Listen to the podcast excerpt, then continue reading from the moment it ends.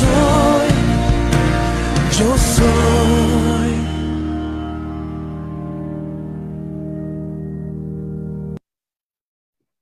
Gracias a Dios que Él es la única esperanza, mi hermano. No hay otra. Es más, no hay otro camino. Él es nuestra esperanza. Gracias a Dios por todo esto, hermano. Y gracias, Faustino, otra vez por estar aquí con nosotros, por compartirnos lo que eras y lo que eres ahora en el Señor. Bueno, ya te habíamos preguntado, tú eres del Estado de México, límites con Michoacán, tierra caliente, ¿verdad? Eh, sí, sí, sí, sí. Parte de Michoacán es tierra caliente y parte todavía no.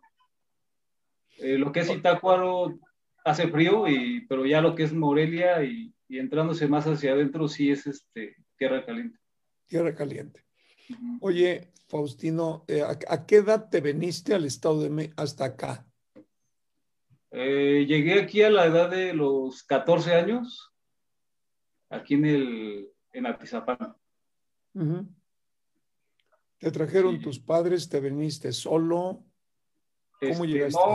bueno, realmente, eh, escuchando la palabra de, hace ocho días, este, pues realmente eh, el Señor me hacía recordar mi, niñez donde pues nunca hubo un padre. Eh, realmente mi padre falleció cuando yo tenía siete años, creo. Entonces, pues yo, nunca tuve así recuerdos de, de, él, ¿no? Porque casi nunca estaba en casa. Eh, salía, se iba y, realmente pues no, no recuerdo este, convivir con él o, o algo, ¿no? Tengo, si, si, acaso, un escaso recuerdo de, de, cuando llegaba.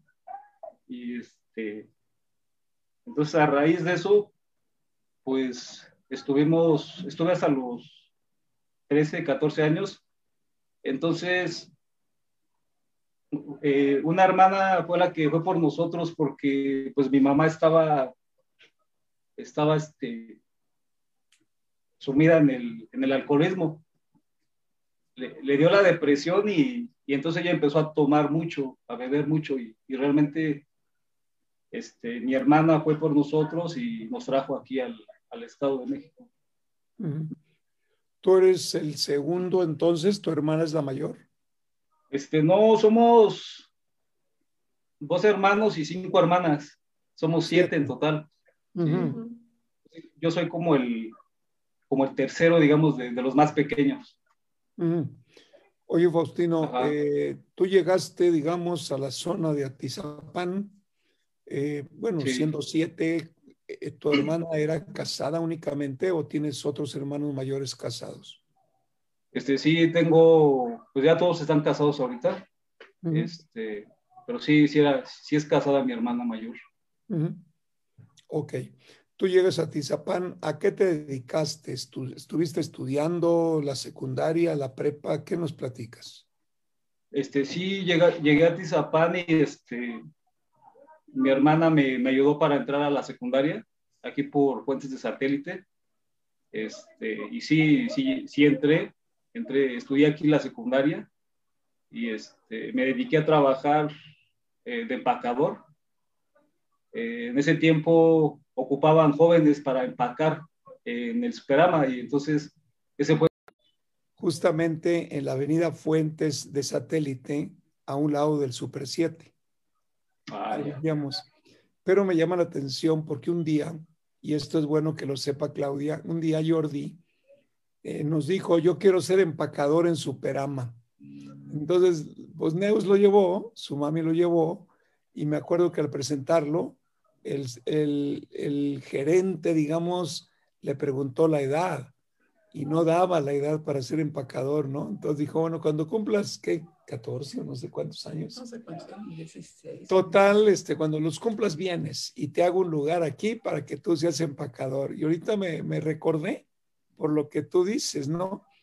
Estuviste estudiando cerca de fuentes, por otro lado conoces la zona, por otro lado fuiste al mismo Superama, te dieron el trabajo de empacador, así que bueno, Gracias a Dios. Igual y nos vimos. Igual y nos vimos.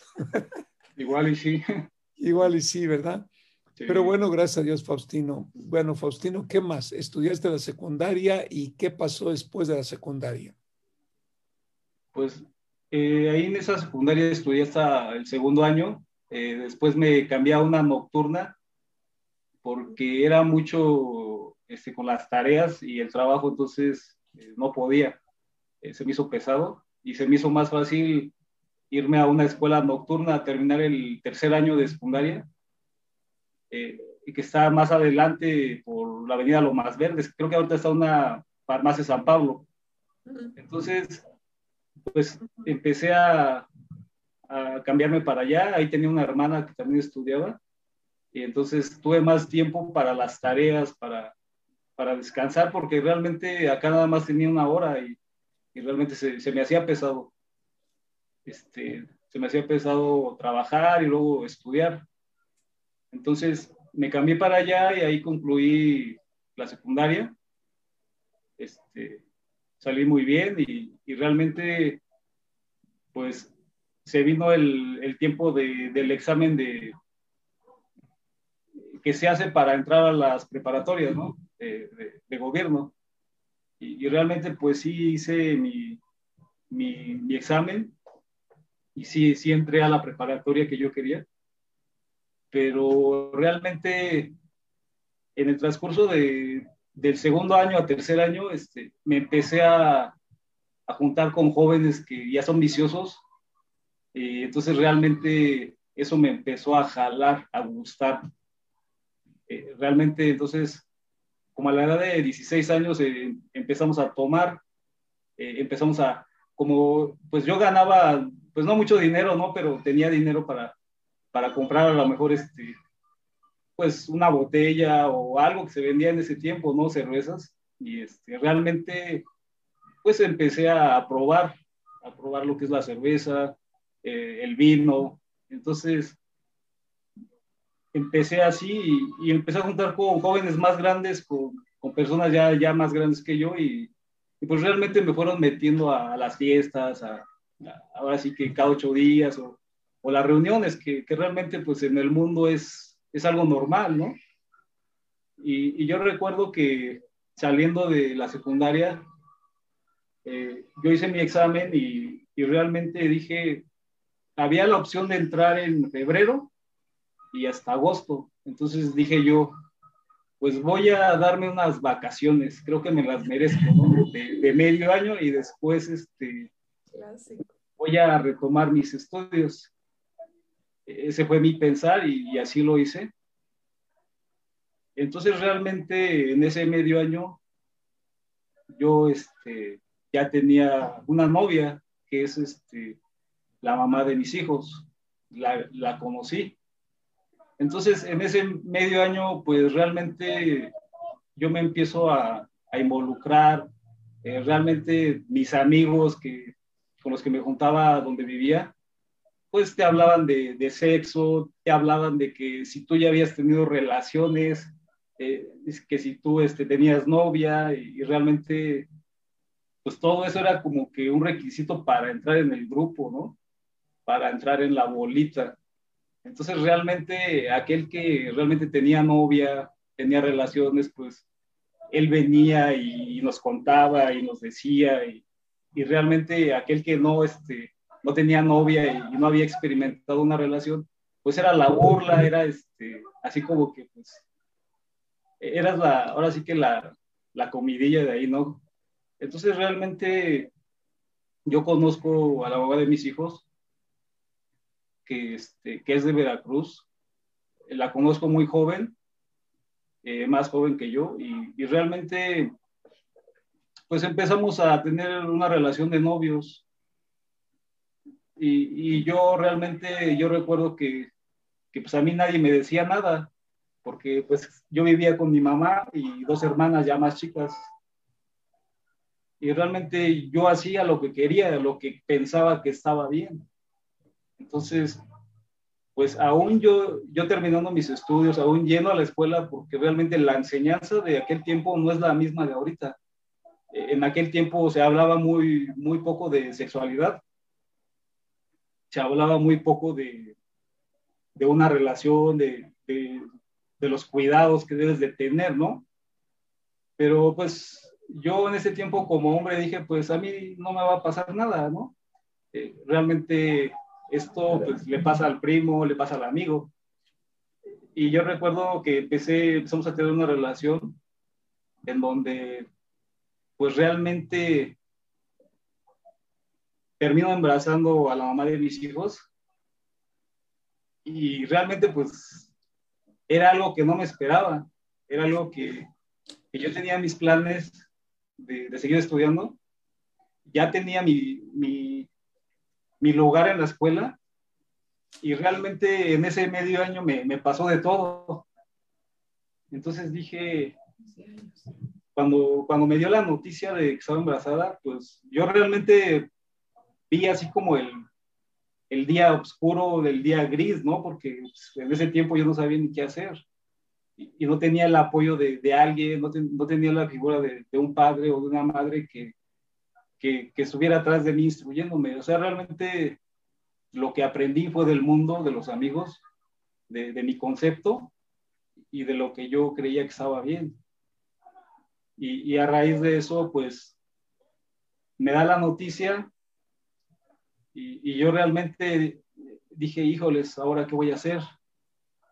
Eh, yo, yo quería que nadie, que nadie lo supiera de mi familia, ¿no? Porque, pues, me daba pena. Eh, y en ese tiempo no quería dejar mi, mis estudios porque yo tenía un concepto de, de, de estudiar a lo mejor una licenciatura. Eh, muchas veces dije, voy a ser ejecutivo de ventas, ¿no? Porque ese era mi, mi anhelo, ser ejecutivo de ventas, de vender, de, no sé, de, de, cualquier lugar. Entonces realmente fue una decisión muy, muy marcada en mi vida, que vino a cambiar todo, que vino a cambiar mi, mi concepto, mi vida. Y, y, fue, fue una responsabilidad que, que no me esperaba, que, que yo creía que, que por estar jugando o teniendo novias o teniendo relaciones sexuales, este, no iba a pasar nada. Y aparte de eso, una relación sexual es muy, muy adictiva a esa edad. A la edad, yo, yo ya tenía 17 años cuando eh, me pasó esto.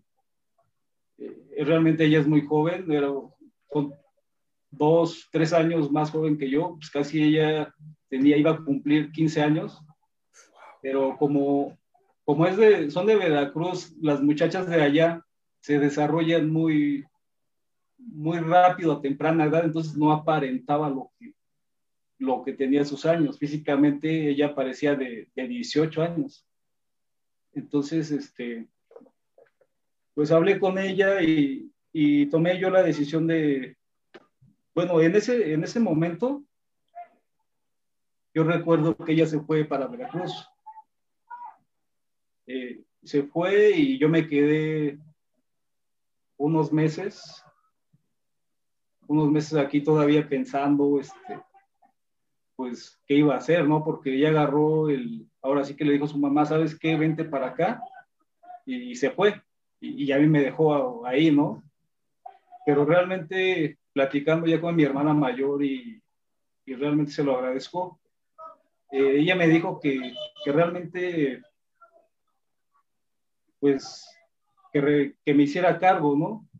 Y, y, aparte, pues es algo que yo traía en mí porque yo cuando estaba más, más joven, siempre dije, pues yo nunca voy a dejar a un hijo eh, sin papá, porque yo crecí sin papá y dije, es muy duro, es, este, es muy fuerte, se necesita un padre, se necesita alguien que, que te guíe, que te corrija. Entonces, yo, yo siempre dije, yo no voy a abandonar a un hijo. Entonces, en ese momento, pues yo le hablo y le digo, oye, ¿sabes qué? Pues, pues vamos a juntarnos y, este, y vamos a echarle ganas, ¿no? Según yo.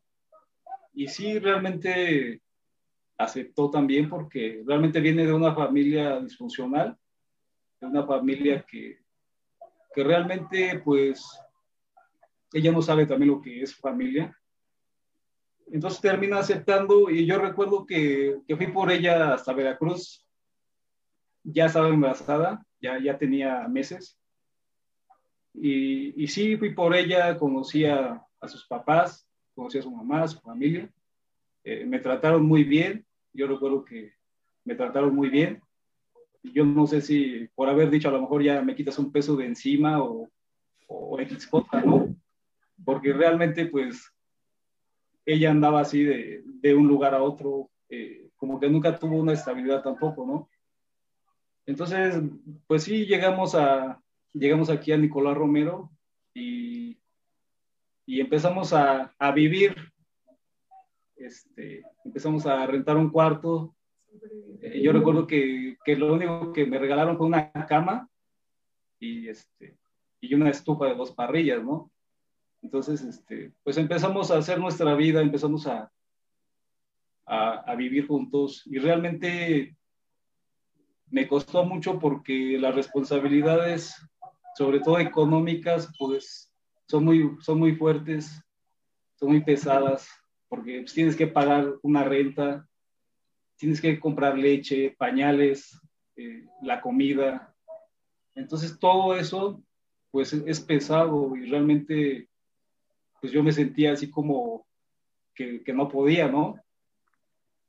Pero realmente fue lindo, fue lindo porque eh, a pesar de que yo no quería juntarme, yo no quería, o sea, yo no quería hacer una vida en ese momento juntos, pero era más el amor por, por no dejar un hijo, eh, que después yo sabía que me iba a arrepentir.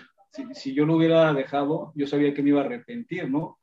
Sobre todo esa marca que traía de, de, no crecer como un padre, yo, no, yo nunca quise hacer lo mismo. Entonces, pues a raíz de eso, yo creo que ella tampoco estuvo muy de acuerdo de, juntarse, pero realmente vivimos.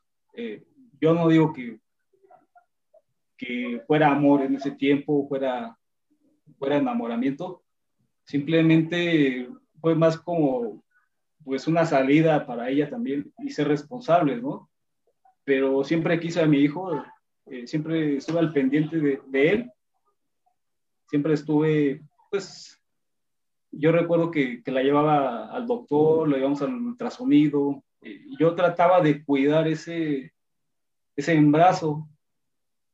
Y sí, y conforme fueron pasando los años, pues uno se va yo creo que se va amando más por, por la convivencia, claro. se va amando más por este, convivir con una persona este, diario. Uh -huh. Y sí llega el momento en que pues sientes, sientes amor por esa persona, pero realmente es un amor falso, es un amor egoísta, porque a raíz de eso, pues yo empiezo a, a trabajar, empiezo a, a querer llevar una doble vida, de, de ser un papá soltero, de, de, ser responsable en mi casa, pero ser soltero en el sentido de, de salir a fiestas, de salir con mis amigos, de, de dejar ahí, yo recuerdo que, que, yo me iba o llegaba tarde y, y, era algo normal porque yo lo veía en los demás matrimonios. Y, y este, a raíz de eso, pues fue, fue yo, yo me imagino que fue difícil también para ella este, pues, vivir con alguien así.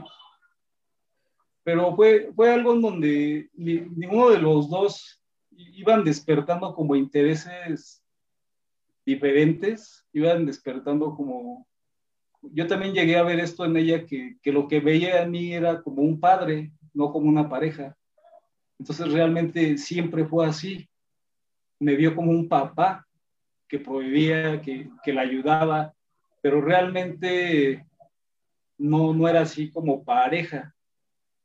Entonces, la verdad, duramos mucho tiempo, duramos nueve años, pero en esos nueve años este, hubo muchas cosas, hubo infidelidad de mi parte, hubo infidelidad de su parte. Llega el momento en donde se empieza a fracturar este, pues eso que realmente nunca empezó bien, que realmente eh, no sabíamos lo que era el matrimonio, no sabíamos a lo que nos aventábamos, no sabíamos ser padres. Entonces, a raíz de eso, pues tratamos de, bueno, yo más traté de, de instruir a mis hijos, de, de, darles estudios, de que no les faltara nada, ¿no? Económicamente, pero realmente yo no pasaba tiempo de calidad con ellos. No, no sabía cómo instruirlos, no sabía cómo, este, cómo amarlos. Yo creía que por sacarlos al parque o, o cosas, o comprarle cosas, pues yo llenaba su corazón y los hacía feliz. Entonces realmente llega el momento en, eh, que hay una infidelidad en nuestras vidas y, y, hubo una separación de ocho meses.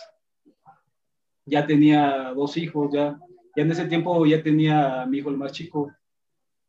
Entonces ella era muy influenciada por su mamá. Siempre la mamá influenció mucho para mal. Eh, y entonces yo recuerdo que, que, se va otra vez para Veracruz y se lleva a mis hijos, eh, como ocho meses, y yo, yo realmente caigo en depresión porque siempre he sido muy unido a ellos. Siempre, casi, casi yo era como la mamá.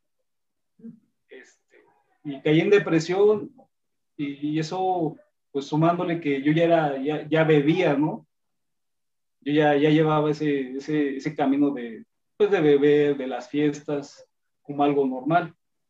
Pero a raíz de eso caigo en depresión, eh, empiezo a, a, beber más. Eh, eh, yo recuerdo que, que, antes pues yo bebía igual por, pues me gustaba, la verdad me gustaba, me gustaban las fiestas, me gustaba beber. Pero siempre cuando pasa una situación así y hay un punto de quiebre, como que bebes un poquito más. Entonces, fueron difíciles esos ocho meses en donde estuve solo eh, no, no, podía dormir, no podía, este, pues con los recuerdos de mis hijos, sobre todo de ellos, porque ya nuestra relación ya, ya estaba fracturada.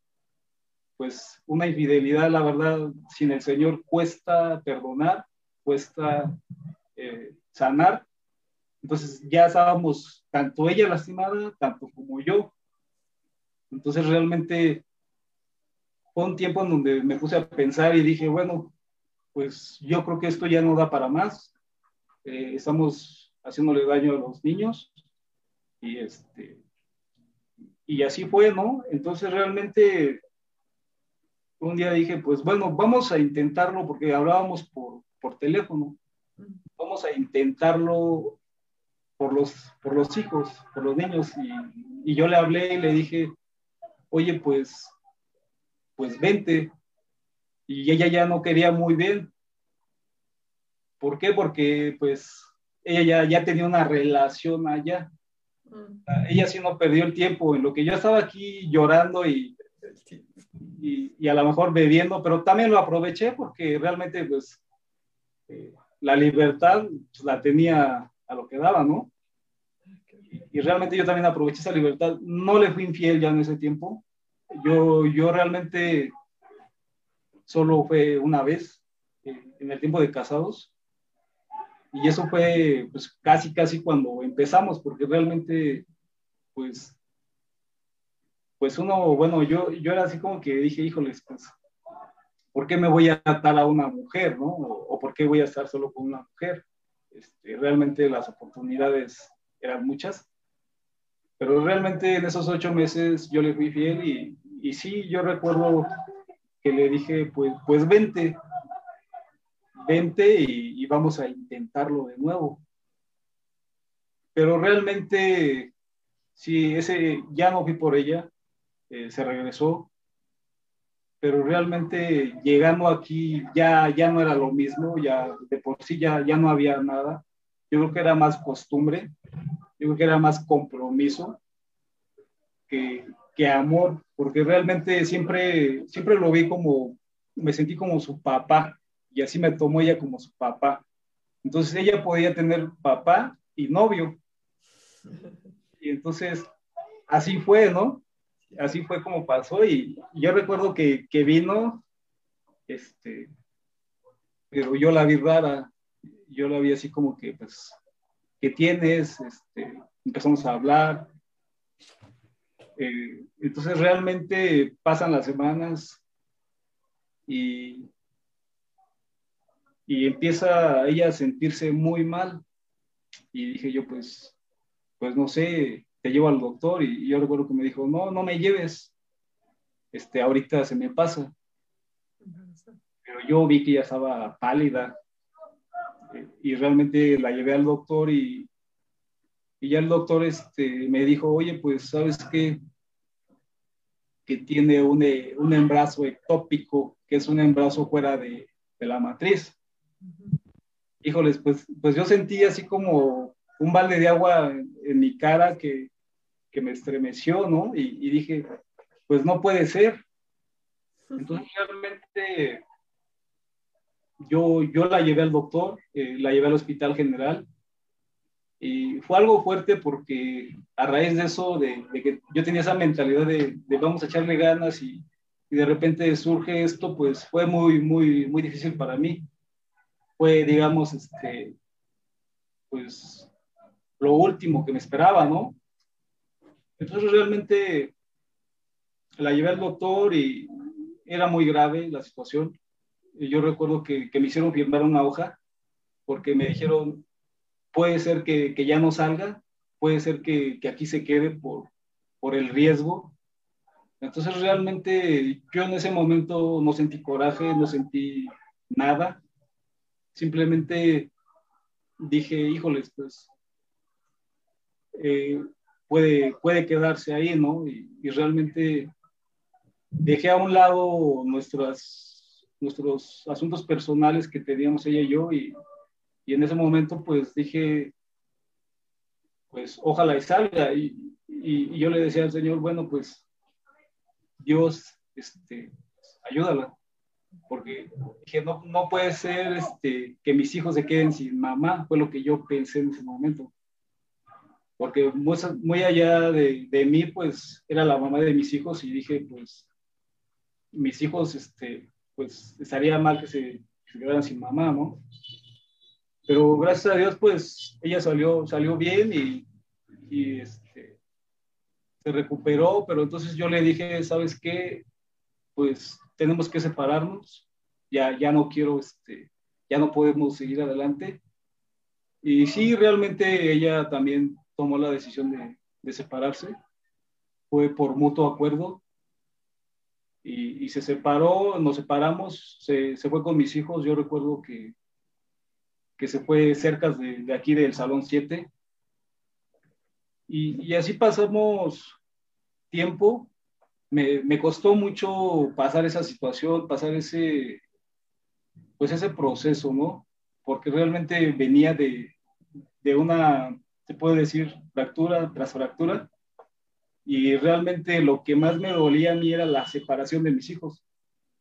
Porque siempre fui unido, siempre hemos sido unidos con ellos dos. Y, y, realmente eso sí me dolió mucho. Entonces ella se, se va a rentar aparte. Yo recuerdo que, que mi hijo el más chico todavía no entraba a la primaria porque acababa de regresar de, Veracruz. Entonces, este, pues yo, yo me empecé a, a mover para meterlo a la primaria y, y realmente yo era el que hacía todo el papeleo, el que iba a las juntas. Y, y sí, entró, entró a la primaria, y, pero ya ellos estaban separados de mí. Y fue duro porque tenía que pasar a verlos.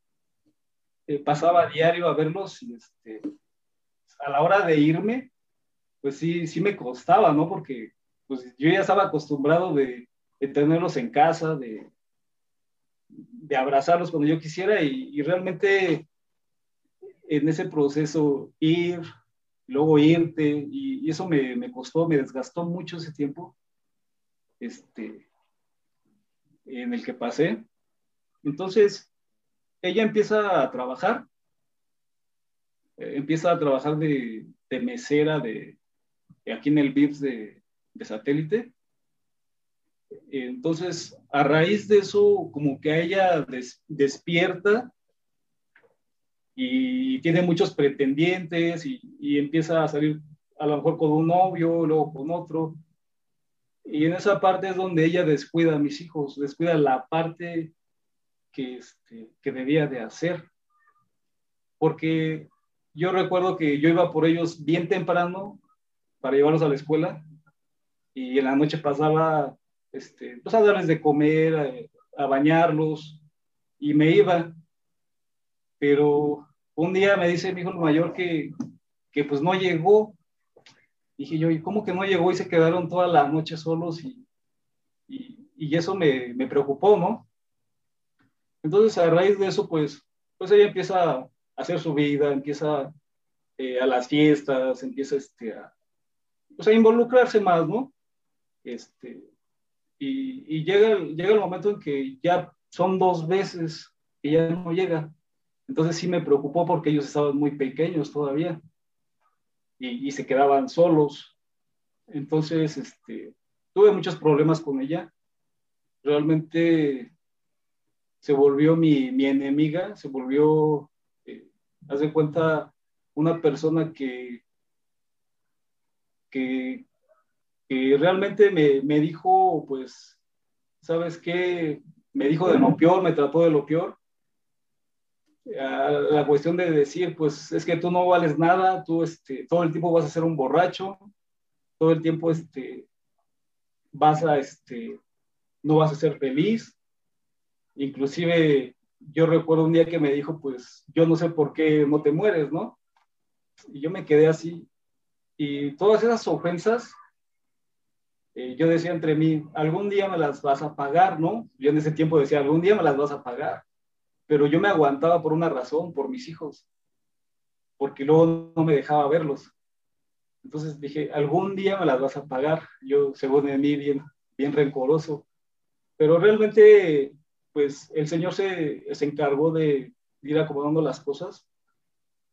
Yo recuerdo que este, no le dije nada, no, este, no fui de, de, de decirle así malas palabras, no fui de, de, insultarla o de agredirla, ¿no? Sí hubo momentos en donde pues sí discutíamos, ¿no? O alzábamos la voz, pero siempre fui así como que poner un, un límite, ¿no? A mis palabras y, y, todo eso para, para no llegar a más. Entonces, este, ella empieza pues a tener una pareja y yo en ese tiempo pues también ya, ya, este, ya, ya estaba yo pues por ahí teniendo una pareja en donde pues ya cada quien hacía su vida y eso, ¿no? Pero cuando ella empieza a tener una pareja, este, le, le, pasa todo lo que a mí me dijo, todo lo que quería ver en mí, le empieza a pasar a ella, al grado de, de que un día pues tiene un intento de suicidio. Yo ya estaba, yo ya estaba bien, ya estaba mejor, ya, ya iba saliendo. Entonces, este, ella empieza a tener un intento de suicidio y a mí me hablan del trabajo y, y me dicen, oye, que, este, que fulana de tal este, está aquí en el, en el hospital, que necesitamos que vengas.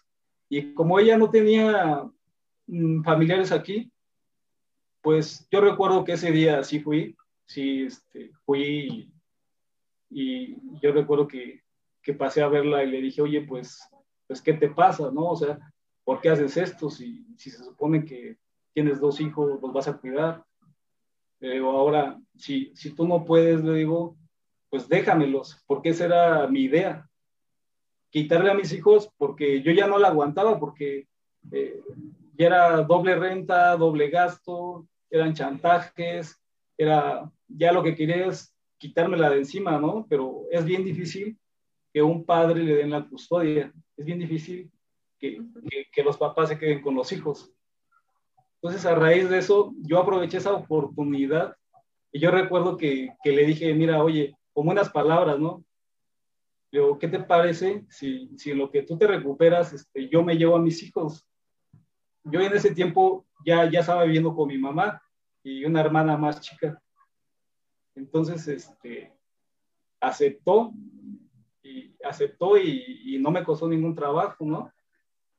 Y fue así como me llevé a mis hijos, me, ya me los llevé a vivir conmigo, pues realmente me quité un peso, me quité responsabilidades y ya yo, yo me hice cargo de, de la primaria, de, de, de las juntas, de, todo lo que se pedía, yo me hice cargo, pero en ese tiempo solo era, solo era cubrir la parte económica, porque realmente como padre, pues mi vida era un caos, mi vida era, era este, egoísta también porque yo buscaba nada más mi satisfacción, buscaba yo mi, pues mi, mi diversión, mi, mi, mi, pareja, el ser feliz yo, ¿no?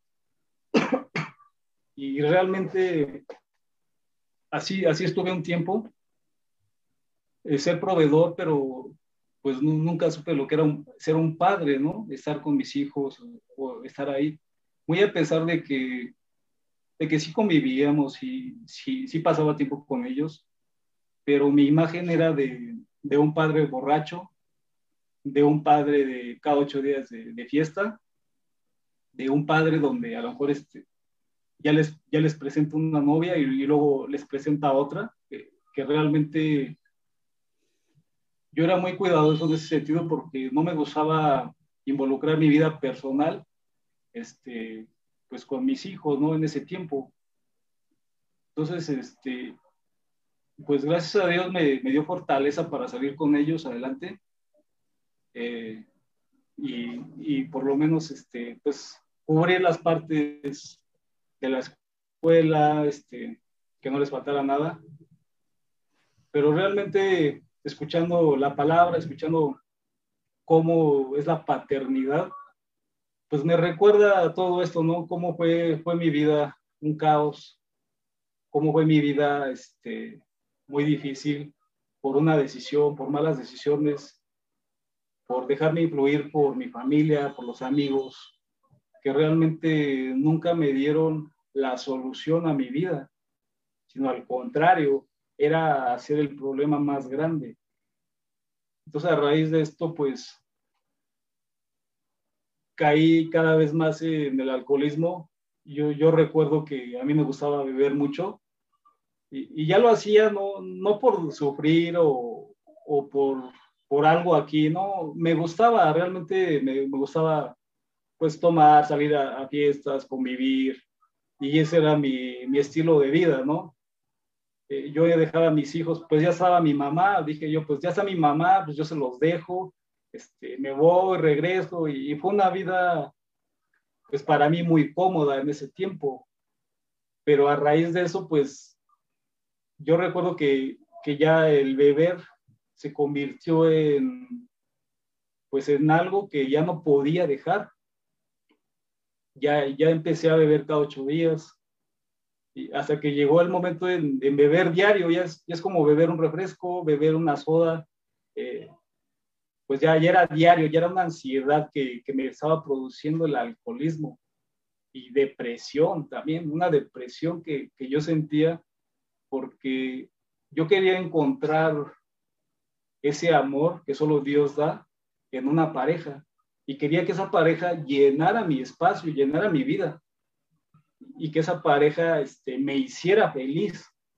Entonces realmente nunca tuve, digamos, nunca encontré eso, al contrario, se, se hizo más grande ese, ese hoyo, ese socavón que yo llevaba por dentro. Entonces llega el momento en que realmente, pues digo, ¿qué estoy haciendo de mi vida? Yo recuerdo que, que mi mamá y, y ya, ya empezaba a escuchar de, de Jesucristo, ya empezaba a reunirse en, en una iglesia de, de, denominación y ella me decía, vamos, y, yo a veces, de tanto que me decía, vamos, pues iba nada más para, pues cumplir o, o, decir, bueno, le voy a dar este gusto, ¿no? Pero, pues realmente yo iba, a veces iba bien crudo, y, híjole, pues yo, yo no quería ni estar ahí, y iba, escuchaba, pero realmente dije yo, pues, eso no, no es para mí ahorita.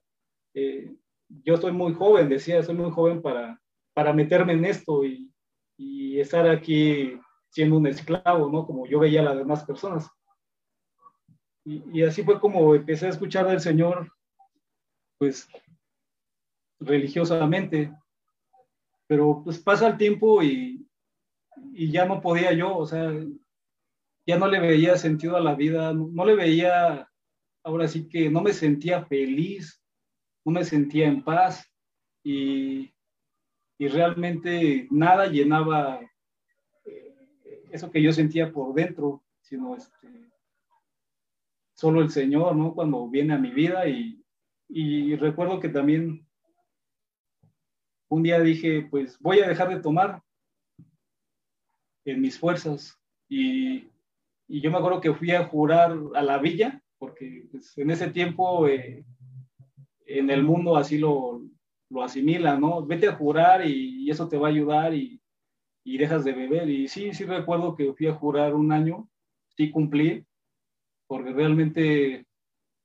pues algo que, que me he propuesto yo es de, de, cumplir lo que, lo que digo, a lo mejor me tardo, pero sí cumplí. Pero en ese año que, que yo dejé de beber, tenía que calmar la ansiedad del alcohol con otra cosa y empiezo a fumar. Entonces realmente a mí no me gustaba fumar mucho, pero en ese año fumé muchísimo. Empiezo a fumarme, yo recuerdo que una cajetilla diaria de, de 20 cigarros, pues era uno tras otro y pues dije yo, pues es lo mismo, ¿no? Dejo un vicio y agarro otro. Entonces realmente no encontré la solución en el, en el mundo, no encontré lo que yo buscaba, hasta que realmente un día dije, pues ya no puedo con mi vida. Eh, mi mamá un día me dijo, pues sabes que tienes que estar bien tú para que tus hijos estén bien. Y como que me cayó el 20 porque dije, híjoles, pues sí es cierto, ¿qué estoy haciendo? Eh, ya mis hijos eran unos adolescentes y dije, al rato ellos van a beber, van a tomar, van a agarrar el mal camino y, y, ya no lo voy a poder, este, los voy a poder detener o no los voy a poder este, corregir, porque yo sabía lo que es tener un vicio, yo sabía lo que es tratar con el alcohol y no es fácil dejarlo, no es algo que, que digas, eh, lo dejo hoy y ya este, en un mes ya no siento nada, ¿no? Entonces realmente me cayó el 20 y, dije, bueno, tengo que hacer algo. Y entonces hubieron muchas personas a mi alrededor que me dijeron, este, pues, te invito del Señor, eh, vamos a escuchar del Señor. Aún yo me resistía, aún yo este, no quería nada y realmente el Señor puso a esas personas correctas en mi vida que fueron un medio para llegar al Señor. Eh, realmente nada es casualidad cuando tú le pides algo al Señor. Nada viene por casualidad ni por suerte. Entonces yo le agradezco a Dios porque puso a esas personas o a esa persona que, que fue el medio eh, para yo llegar y, y determinar dejar esa vida. Entonces yo, yo recuerdo que me habían ya hablado de, del Salón 7, ya me habían hablado de, de, los pastores también, porque realmente yo ya quería un cambio, yo ya no podía con mi vida y, y, este, y dije, bueno, voy a, voy a conocer del Señor porque ya, ya era mi última opción, ya era mi, mi, último recurso que yo dejé hasta lo último para poder restaurar mi vida. A mí ya me había pasado de todo, ya eh, en el mundo, en los vicios, te pasa de todo.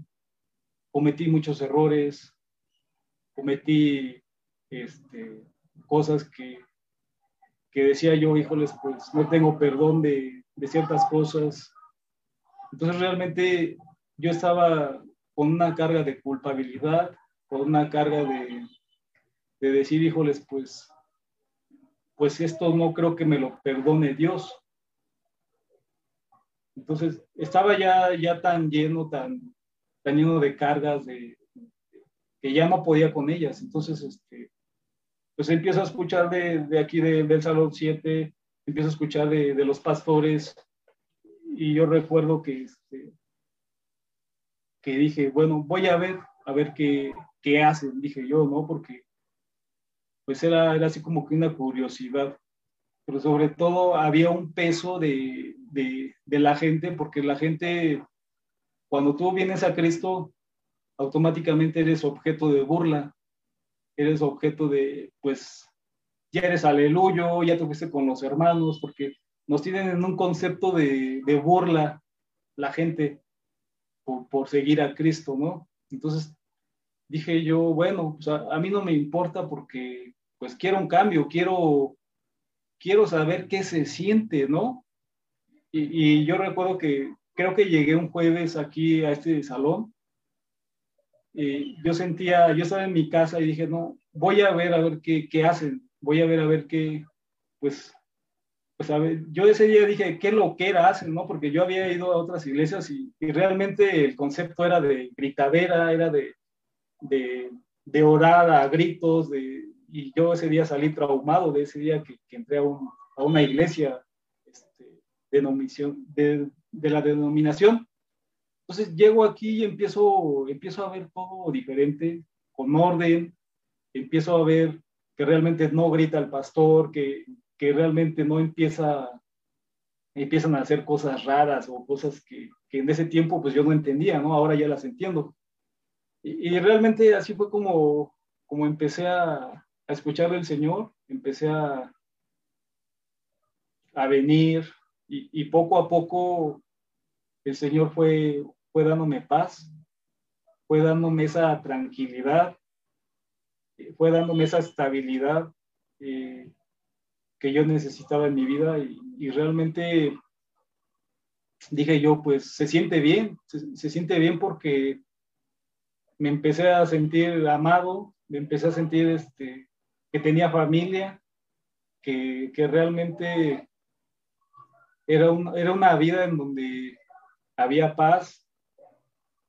Y así es como empecé a, a, escuchar del Señor y empezar a determinarme, empezar a, a decir, híjoles, pues sí, hay un, hay un estilo de vida diferente, hay un cambio. Y el Señor es, es tan lindo porque realmente cuando yo llego aquí, Él empieza a sanar. Lo primero que, que yo experimenté fue la paz de Dios y su perdón. Entonces realmente yo me sentí muy ligero, me, me sentí muy por dentro, muy, muy, este, muy limpio. Eh, esas cargas que yo traía, se las entregué, esas cargas que, que yo sentía, se las entregué. Y, y, realmente pude experimentar el perdón de Dios en donde pues Él no, Él no tenía un juicio contra mí, Él no tenía, pues digamos, este, enojo, solo quería que yo lo conociera, solo quería que, que viniera a Él, que mucho tiempo el Señor estuvo llamándome, estuvo hablándome yo me resistí, me resistí, me resistí, hasta que ya no pude más, vine al Señor y, y realmente puedo, puedo experimentar el amor del Señor, puedo experimentar que, que Él me llenó ese amor que, que yo buscaba en una pareja, que realmente empiezo a, a ser lleno de, del Señor, de su espíritu, de, ese, de esa paz, de ese amor. Entonces empieza a desaparecer la, ansiedad, empieza a desaparecer la depresión, empieza a desaparecer esa, esa culpabilidad que yo mucho tiempo cargué y generé, realmente yo lo hice. Nadie más me, dijo, te echo mis cargas, te echo mi culpa, no, yo solito generé todo. Entonces realmente fue hermoso porque Dios es bueno, él, él, empieza a dar lo que yo necesito, empieza a meter la mano, a restaurar mi vida, que realmente sí, sí duele, sí cuesta, duele dejar tus intereses propios, duele dejar tu, tu egoísmo, duele sacrificarte, porque a raíz de eso es un sacrificio donde ahora tenía que invertir tiempo en mis hijos, dejar la parte mía, dejar ese egoísmo en donde, en donde decía yo, híjoles, yo solo quiero ser feliz y, no me importan mis hijos, ¿no? Entonces, el Señor me empieza a mostrar que, que tengo que dejar ese egoísmo, que, que tengo que aprender a ser formado por Él. La verdad duele mucho, duele mucho renunciar a, a tu vida propia, pero conforme fui caminando, me doy cuenta en los cambios que iba haciendo en mí, en los cambios que iba haciendo en ellos, que realmente eran para bien. Entonces realmente yo empiezo a, a invertirles tiempo conforme iba entendiendo la palabra, porque pues fue poco a poco, lo iba aplicando, lo iba aplicando, y, y empieza el Señor a, ir restaurando mi vida, a ir restaurando a mis hijos, a, a darme ese tiempo que, que perdí, todo ese tiempo que no los conocía, porque era, era un tiempo en donde yo nada más llegaba a dormir, llegaba borracho a dormir y, y vámonos, eh, ahí les dejo dinero y, realmente cumplía con mis obligaciones, pero nunca me sentaba con ellos cómo estaban por dentro. Eh, nunca, nunca les pregunté, oye, pues, ¿cómo está tu corazón? O qué tanto te afectó la separación de, tu mamá.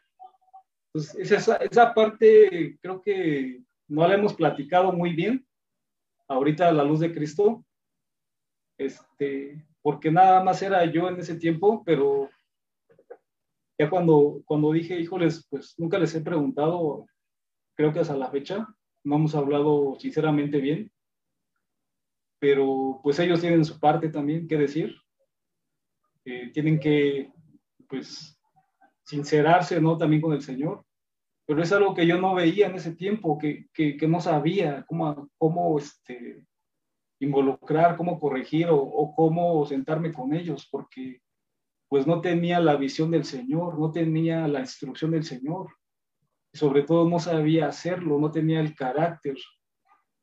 Entonces realmente el Señor cuando, cuando nos empieza a edificar, yo empiezo a, a verlos, empiezo a hablar con ellos un poquito más, a involucrarme. Eh, empiezan a ver el cambio en mí cuando empecé a dejar de, de, beber. Pues poco a poco fui siendo otra persona. Y a raíz de eso, pues yo creo que también a ellos les, les impactó eso, ver sobre todo el cambio de papá, ver sobre todo el cambio que, que sí se puede, que realmente que va siendo otra persona en el Señor.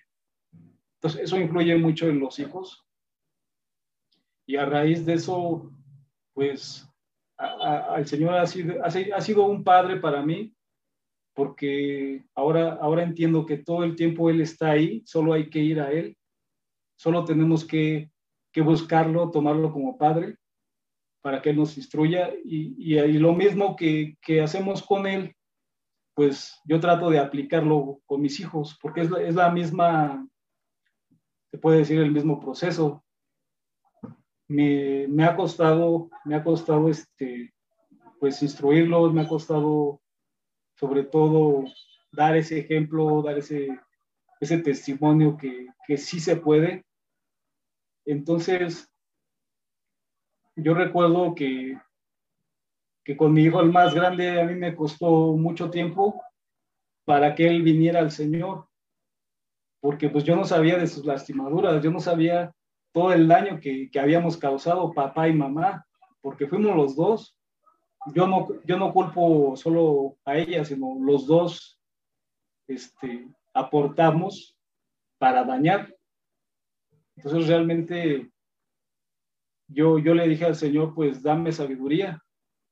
Y un día yo recuerdo que que fuimos a la montaña y, y, el Señor este, empezó a repartir dones, empezó a repartir, este, dijo, pidan lo que quieran, que, que, yo se los voy a dar. Y yo recuerdo ese día que, que lo único que le dije, enséñame a ser un buen padre como tú lo eres.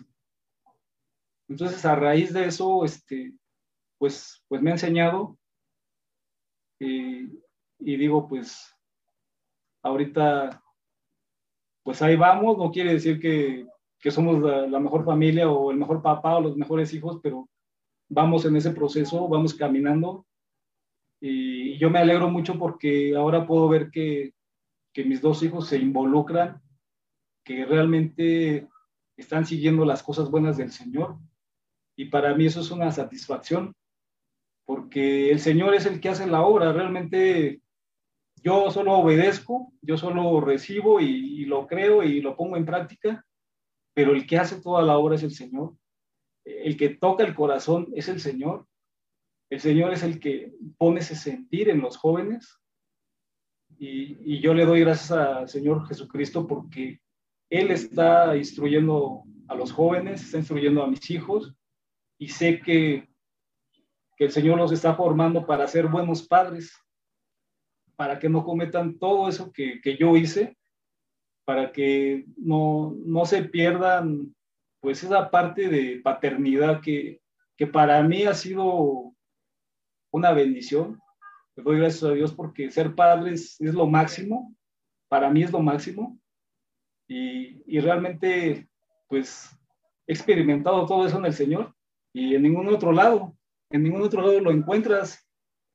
Entonces, a raíz de eso, ahorita, pues, pues llevamos una relación más cercana con mis hijos.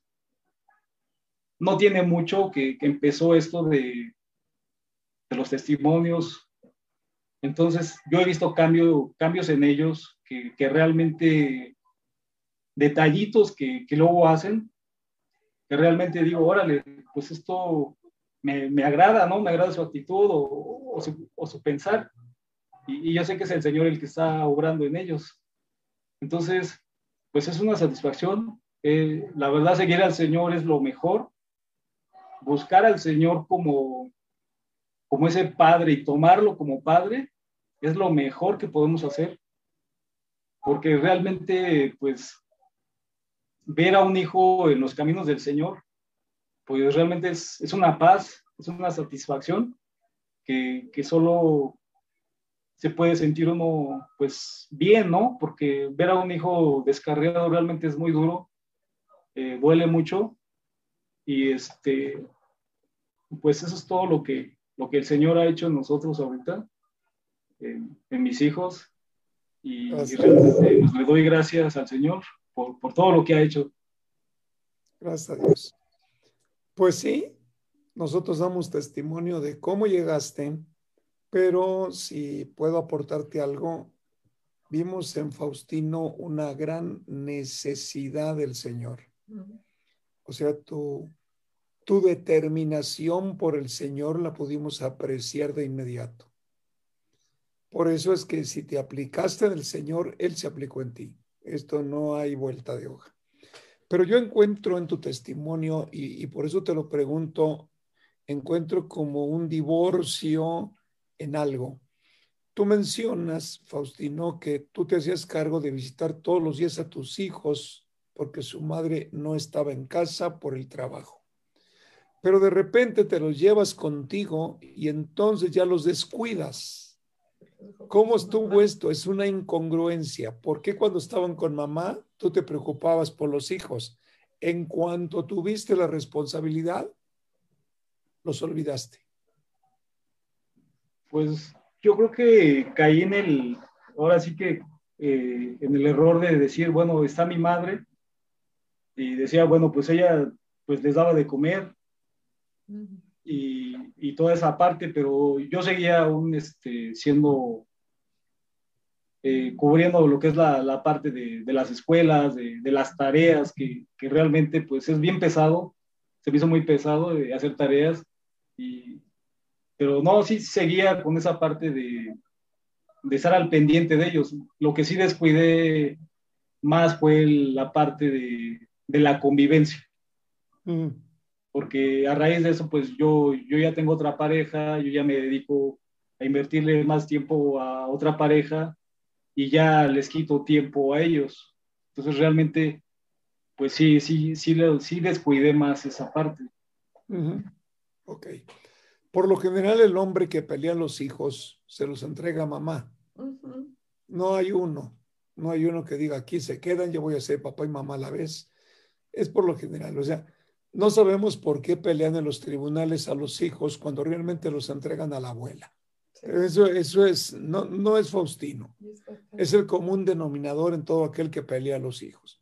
¿Para qué los quieren? Pues para entregárselos a la abuela, cuando realmente nunca la abuela podrá cumplir con lo que es mamá. Ya fue mamá en su tiempo, ahora es abuela. Faustino, hay, eh, el Señor nos condujo a invitarte. Fíjate que el tema de hoy se llama Atrapados sin salida. Estuvimos platicando, mi esposa y yo, qué nombre le ponemos, qué nombre le ponemos, lo poquito que conocíamos de ti, lo que nos habías compartido el miércoles de cómo a los 18 años tú ya fuiste papá. Pero hay muchos jóvenes ahí conectados, hay muchos jóvenes que nos obliga a, a desmenuzar un poquito parte de tu testimonio. Por ejemplo, sí queda claro que la influencia de los amigos nos obliga a, por ejemplo, si tú tienes un grupo que bebe alcohol y tú no bebes alcohol, continuamente te van a estar presionando para que bebas alcohol. Si tú te unes a un grupo y la, mayor de ellos, la mayoría de ellos ya tiene relación sexual, te impulsa para que tú también. Pero además te están molesta y molesta y molesta y molesta y se burlan. La verdad es que por formar parte de ese grupo, les cumplimos a ellos. Este, este es el punto en el cual podemos decir qué perdido está el hombre, que un grupo de amigos lo manipulan.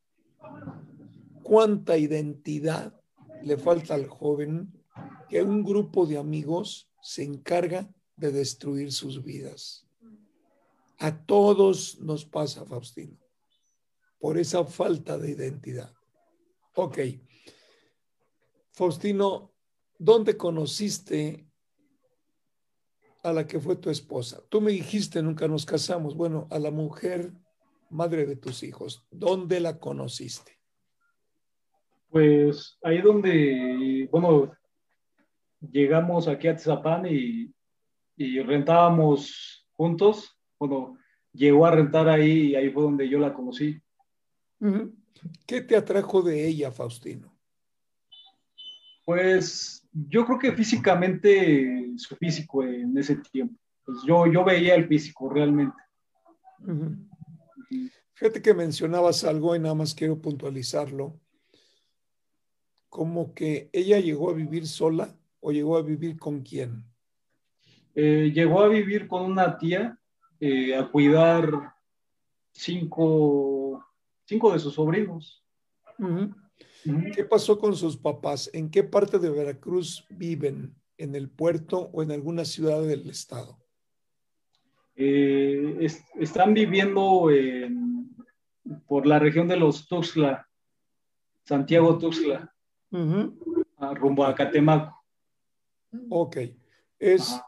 podemos decir que es, es, son poblaciones muy pequeñas. Sí, son poblaciones muy pequeñas. Ok, entonces los hijos, digo, los papás mandan a su hija, no sé cuántos hermanos tenga.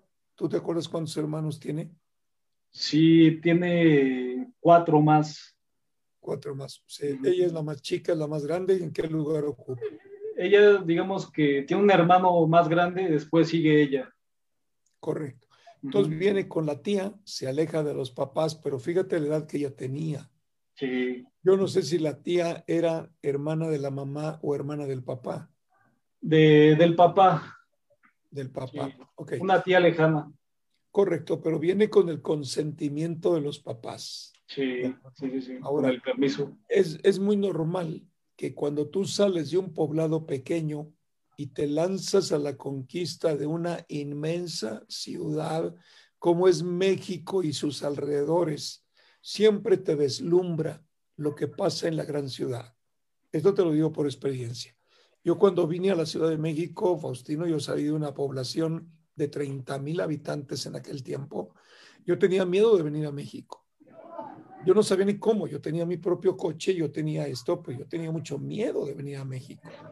Y siempre me cuidé de, ¿cómo te explicaré? Como que tratas de cuidar tu identidad para que no te hagan menos ahí vienes de un rancho, ahí vienes de un pueblo, ¿no? Pero bueno, ¿cómo crees que se sintió una chava de 14 años con un chavo que ya más o menos dominaba la zona de la Ciudad de México? Se tuvo que sentir, de aquí soy. es como un escalón que la va a llevar al conocimiento de. ¿De acuerdo? Ahora, sí, una pregunta un poquito más directa. ¿Cuánto tiempo tuviste que insistirle para que ella accediera a la relación sexual? Yo creo que alrededor de pues, tres meses, cuatro meses. ¿Todo el tiempo le insististe, Faustino? ¿O, no, o al principio fue un noviazgo de manita, de besitos y ahí quedó? eh, fue un noviazgo normal, tranquilo, eh, digamos, sin presionar, así que, pues nada, ¿no? Pero llega un momento en donde eh, te llega, pues, ese deseo tan fuerte y, y realmente, pues, no fue algo así que que yo obligara o, o, fuera la fuerza, no se dio de mutuo acuerdo eh, realmente, pero pues sí, fue muy poco tiempo eh, en el que pasó esto. Realmente, como el tiempo que ella estaba sola, y igual yo en ese tiempo, pues ya no, no, no estaba estudiando, no había entrado a la preparatoria aún, pues teníamos todo el tiempo, ¿no? De, de estar de ociosos, por así decirlo.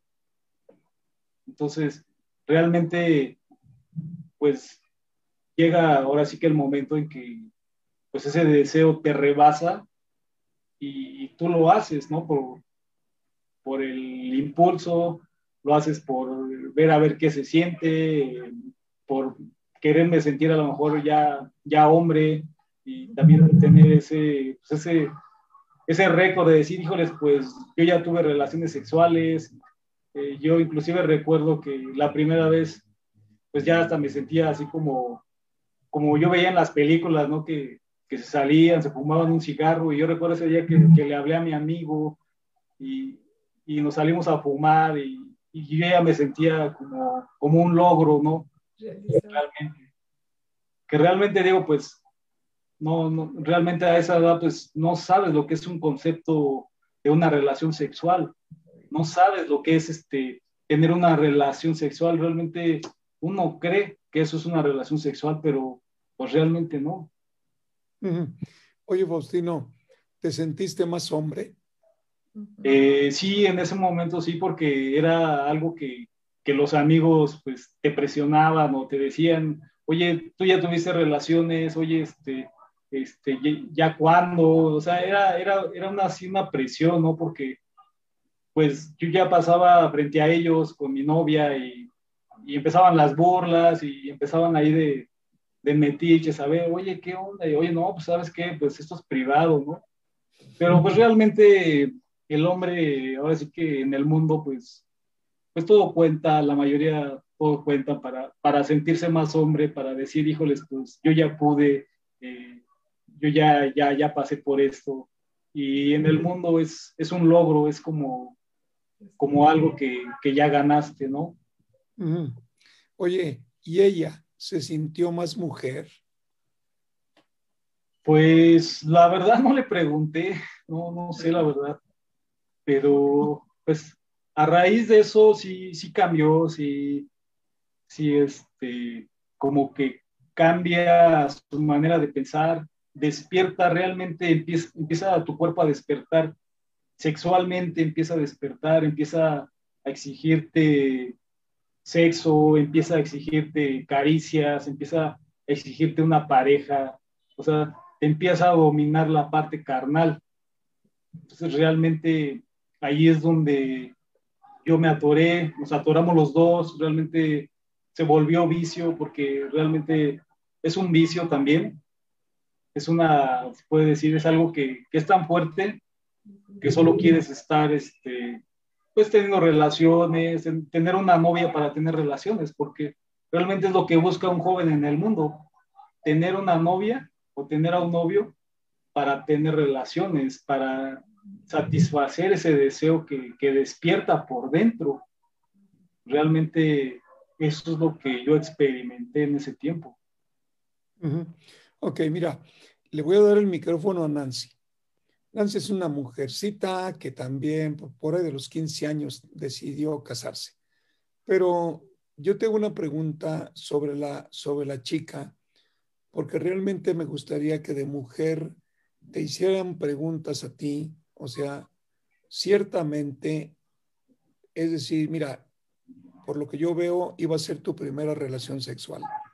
Es decir, Sí, todo tu cuerpo duerme en un momento dado. En el momento que empiezas tú a tener una relación sexual, ¡boom! Se desata todo lo demás. Esto es lo que te lleva a una necesidad constante.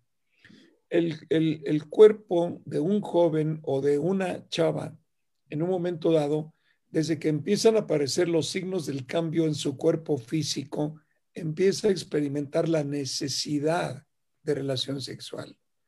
¿De acuerdo? Hay algunos autores que dicen, es que Dios diseñó el cuerpo para que el joven y la joven fueran papás desde el principio. El asunto es que antes de darle la espalda a Dios, Adán y Eva eran maduros, sabían quiénes eran, tenían una identidad clara, sabían su propósito, sabían quién los había creado, sabían con quién tenían comunicación continua y realmente cuando le dan la espalda al Señor, su creador, es cuando viene el cambio automático. Despierta el hombre animal y la parte celestial que Dios había impreso en él a través del soplo divino que les da vida. Entonces ahí es donde viene el extravío. Es una verdadera como bomba que hace explosión en el ser humano. Entonces, bueno, déjame prestarle el micrófono a Nancy a ver qué nos puede platicar de esta chica. Ya estoy aquí. Pues yo ahorita cuando Faustino dijo la edad de esta chica y que cuando él empezó a decir que pues ella buscaba un papá, pues a esa edad de 14, yo creo tenía 14 años Faustino cuando te conoció. Eh, sí, sí, ya, ya iba a cumplir lo- los 15 y ya casi estaba por cumplir los 15 años. Ok, Pero pues sí. Sí, sí, sí, dime.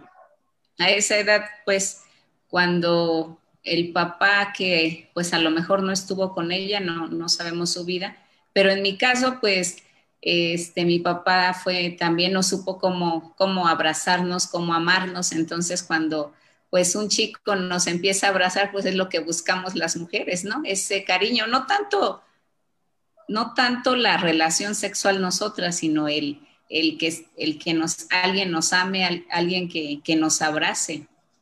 Y en este caso, pues yo puedo ver en esta chica, pues eso, el, el que tú, pues la abrazabas, el que tú le mostrabas, pues aparentemente el amor, pero no era el amor porque era el deseo. Y a veces uno piensa, pues, que nos aman. O sea, en este caso, pues decía, bueno, pues este chico me ama, quiere lo mejor para mí, quiere, me cuida, me protege. Uno de mujer, pues ve todas esas cosas al estar con un chico, pues siente la protección, ¿no? Sí, sí, realmente yo también llegué a sentirme como su papá. De, de, de papá hay una parte como de pareja, pero realmente pues ahora lo veo, pero en ese tiempo pues yo estaba yo confundido, estaba yo, yo creía que era amor lo que yo sentía, ¿no? Que era, que era ese amor de, de protegerla, de, de, de que no le pasara nada, ¿no? Aún muy, muy a fondo. Fíjate, Nancy y, Faustino, déjenme compartirles algo. Aquí tengo que hacerte una pregunta que está basada en Génesis, Faustino. Tú recordarás que el hombre, varón, dice la palabra que Dios lo formó del, del polvo de la tierra y dice que sopló en él aliento de vida. Todo aliento que sale del Padre es el Espíritu Santo. Ahí estuvo, ¿no? Dice la palabra que Dios lo estableció en el jardín de Edén, algunos traducen paraíso, el lugar donde lo colocó el Señor. Lo enseñó, lo capacitó y a él exactamente le advirtió frente a los dos árboles que estaban en el centro del huerto y le dijo, puedes comer del árbol de la vida, pero del árbol de la ciencia, el bien y el mal, no te metas con él, porque en el momento que comas vas a morir. Lo hemos explicado muchas veces. Simplemente el árbol de la ciencia, el bien y del mal significa el día que te empieces a gobernar por tu propio conocimiento humano, vas a fracasar y vas a provocar la muerte. ¿Por qué razón lo dijo el Señor? Por una sencilla razón. En el momento que me des la espalda, yo me retiro de ti y dejas de funcionar como ser celestial. Y es cuando el hombre empieza a funcionar como terrenal. Se profundiza la parte animal en el ser humano. Ya no tiene quien lo controle. Ya es todo el deseo propio de una satisfacción en el área del sexo por ahí. Me llama la atención lo siguiente. Te hice una pregunta. Después del tiempo pasado, cuando Dios determina formar a la mujer, ¿de dónde la forma? ¿Tomó también polvo de la tierra? Eh, no, tomó, dice que hizo que el hombre cayera en un sueño profundo y tomó una De costilla. su costado. De su de su costado. costado. Ok, fíjate, va la pregunta. Entonces, de su costado formó Sí. la mujer. Ok, entonces, el hombre de su costado contribuyó para formar a la mujer. ¿De acuerdo? Sí. Entonces, ¿de dónde salió la mujer? Del hombre, Entonces, ¿tú crees que el esposo es papá? Pues yo creo que sí tiene algo de, de Estabas papá bien, también. estabas bien, Sí. Faustino, nomás que na- no había nadie que te lo aclarara. Estabas bien. Por un lado dices que yo me sentí papá, Ujú. pero también me sentí esposo. Entonces, ¿soy papá o soy esposo? Dice el Señor, eres las dos cosas. Porque si un esperma sale de ti, como salió con tu, con tu, la mujer que, bueno, yo voy a decir tu esposa, aunque no hayas firmado. Tu esposa dio lugar a un nuevo ser. Y para ese nuevo ser, tú fuiste papá. Cuando Dios toma del costado del varón la parte, eh, la traducen como costilla, pero forma la mujer. La mujer salió del varón. Por lo tanto, tiene que cumplir como padre. Sí, no, no lo había visto, bueno, viéndolo Bueno, así, yo te no. lo comparto, Sí. yo te lo comparto para que tú más o menos ahí te lo lleves. Pero fundamentalmente es el principio de Dios. Ese principio. Te voy a decir, a ver, platícame la función del padre. El padre cuida, Sí, el padre provee, sí, el padre comparte la enseñanza de la palabra, sí, el padre corrige, sí, el padre instruye. sí. ¿No crees que cuando Dios le trajo a la mujer le dio las mismas responsabilidades? Este, no, no, no, no. Se las dio al hombre. No, no, no, ¿qué? No Le le dio dio la al hombre las mismas responsabilidades que se las da para el hijo. Faustino, en eso consiste ser cabeza. En eso consiste. Y fíjate que ser cabeza no precisamente es decir, papá es superior a los demás, de ninguna manera. Dios lo establece como papá, Dios lo establece como líder. Pero sabes una cosa, nadie puede ser líder si no aprende a servir. El líder es líder porque primero sirve. Hay un dicho que dice, el que no sirve, no sirve. Entonces tú cumples con, ok, ignorantemente te preocupas por los hijos, vas, si tu esposa no está, tú los alimentas, tú los bañas, tú les pones la pijamita o lo que sea y te regresas a tu casa ya que están tranquilos. Estás cumpliendo una función de papá. El problema es que cuando tú vienes y por sentirte más hombre, tomas una chava que accede a tener relación sexual contigo, es cuando el hombre ya se refugia en su propio egoísmo. Esa chava es mía, esa chava me dijo que sí, y entonces viene a desatarse la parte sexual tremenda en el hombre y en la mujer, que lógicamente surge el deseo de una relación sexual continua. Eso es muy normal, Faustino. Pero como nosotros nunca fuimos instruidos según la palabra de Dios, el hombre cree que su mujer es la esclava. El hombre cree que su mujer no necesita atención. El hombre cree que la mujer se forma sola. Tú regrésate al, Génesis capítulo 2, al capítulo 2 donde dice Dios se la trajo al hombre. El hombre la recibe y dice, wow, esta sí es como yo. Pero nunca le dijo el Señor, te la regalo. Te la puse al lado para que juntos cumpla con el propósito que yo les doy. Llenen la tierra, multiplíquense y controlen la tierra, gobiernenla. No estabas mal, o sea, la naturaleza misma que Dios puso en la mujer, la puso para ser mamá, la puso de, de, de sus hijos, pero nunca le dijo, ahí te encargo a don Adán, críamelo. No, Adán fue criado y formado por el Padre. Sí, así es. El único que lo crió. El único determinó establecerlo en la tierra, formarlo, educarlo, plantarlo sobre la tierra. Entonces, vamos a aprovechar este mes del Padre para compartir con tu testimonio lo siguiente. Papá es responsable de la esposa. Papá es responsable de los hijos.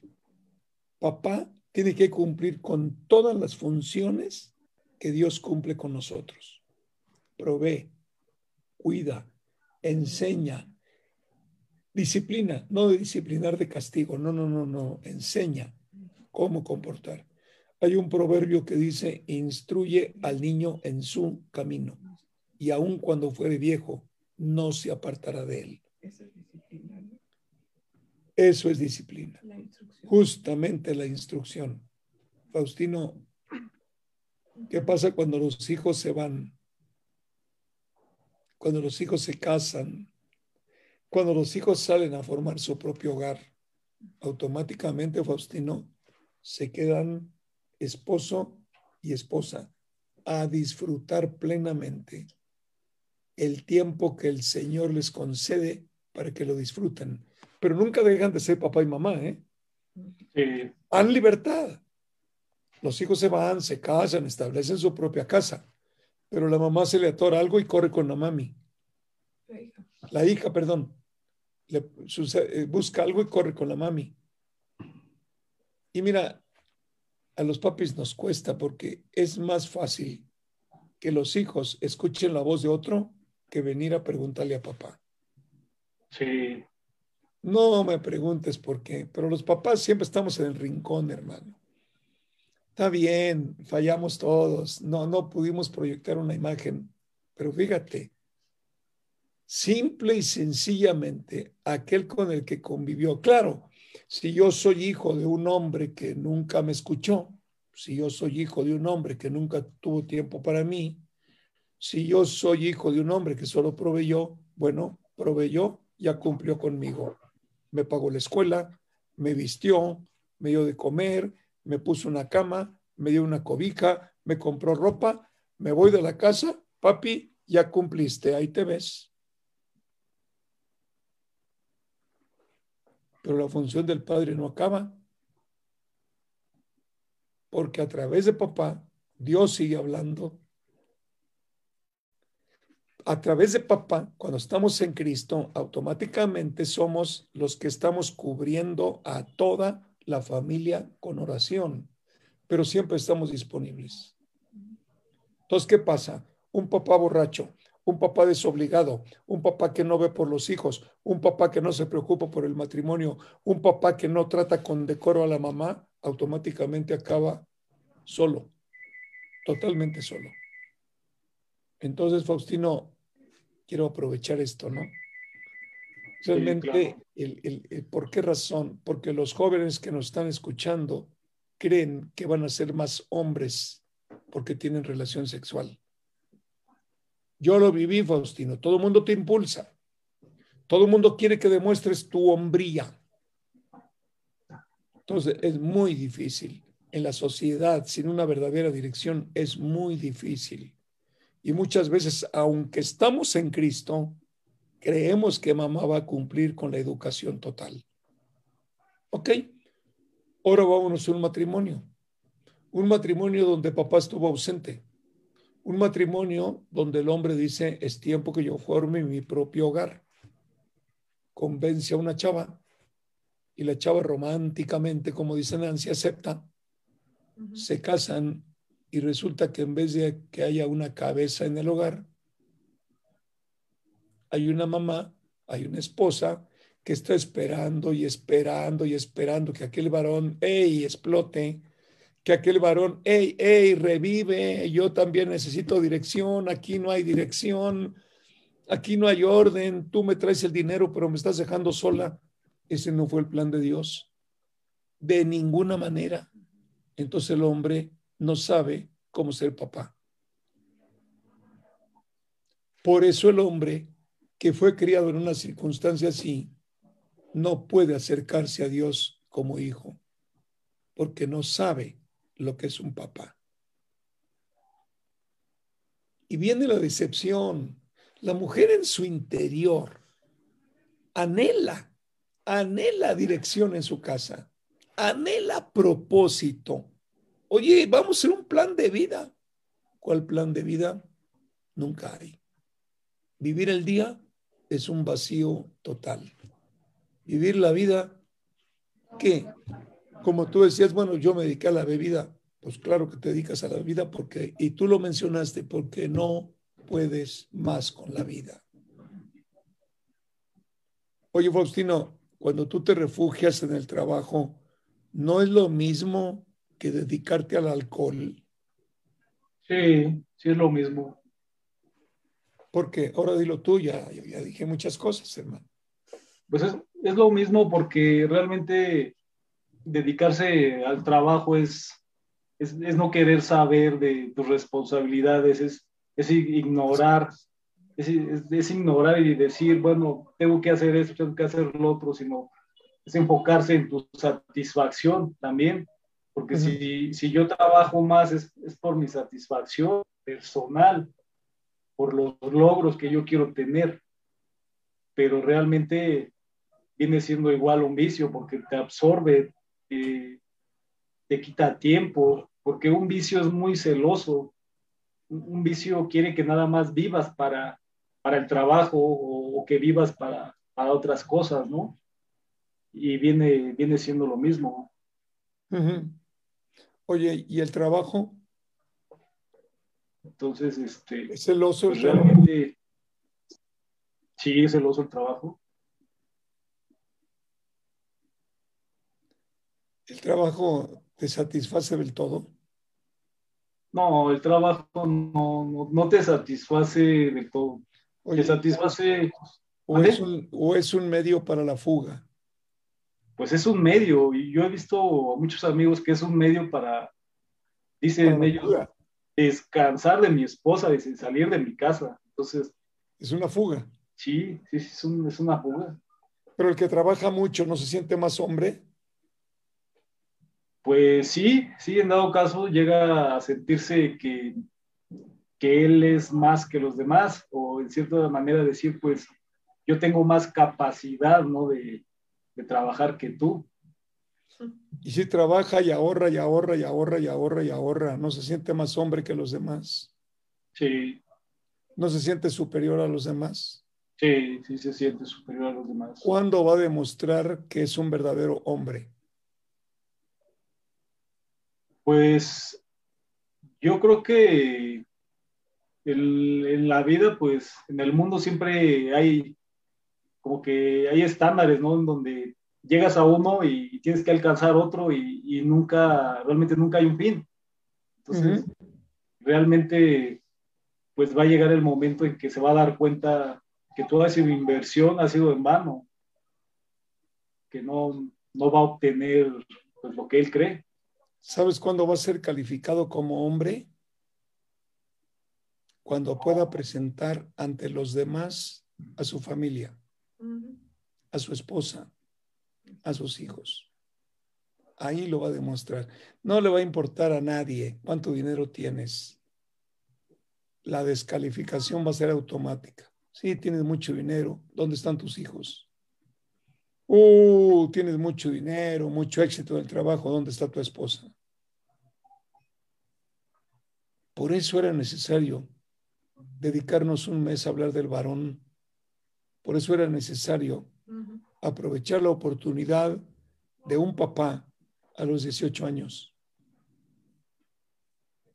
Yo no sé, oye, ¿qué sentiste cuando nació el niño? Eh?